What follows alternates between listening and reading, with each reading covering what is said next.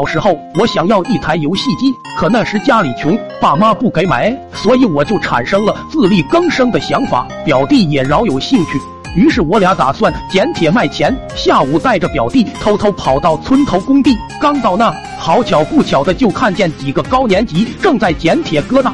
于是我俩就弓着腰，悄悄蹲在破旧箱子后面，终于熬到那几个龟孙出来，看着他们手里拿的战利品，甚是嫉妒恨。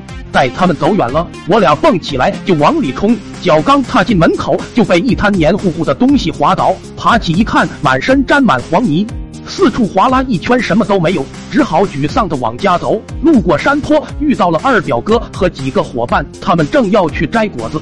于是几个人陆续爬上坡顶，红彤彤果子勾引着大伙口水直流。采了几个，味道真是甜美，但能够到的就这么几个。更大的在另一侧，表弟吵吵还要吃。这时二表哥示意大伙不要急，让我拉住他腰带，垫着脚伸手去够边上最大的几个。一来二去，收获不少。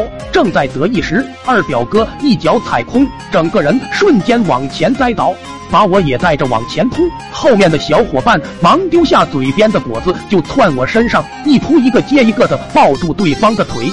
当时画面就和猴子捞月亮一样挂在那。二表哥在最下面激烈的挣扎着，脸色煞白的大喊：“别松手，下面是个翔坑！”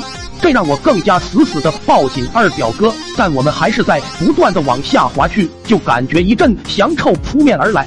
最后面抱腿的伙伴被拖到了坡边，用腿勾着树干，表情扭曲的像便秘一样。他前面的喊都抱住了，别松手。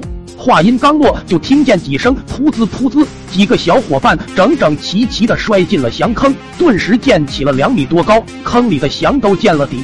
这件事惊动了全村。晚上我被老爸一顿狂揍，屁股肿的一个月没敢躺着睡。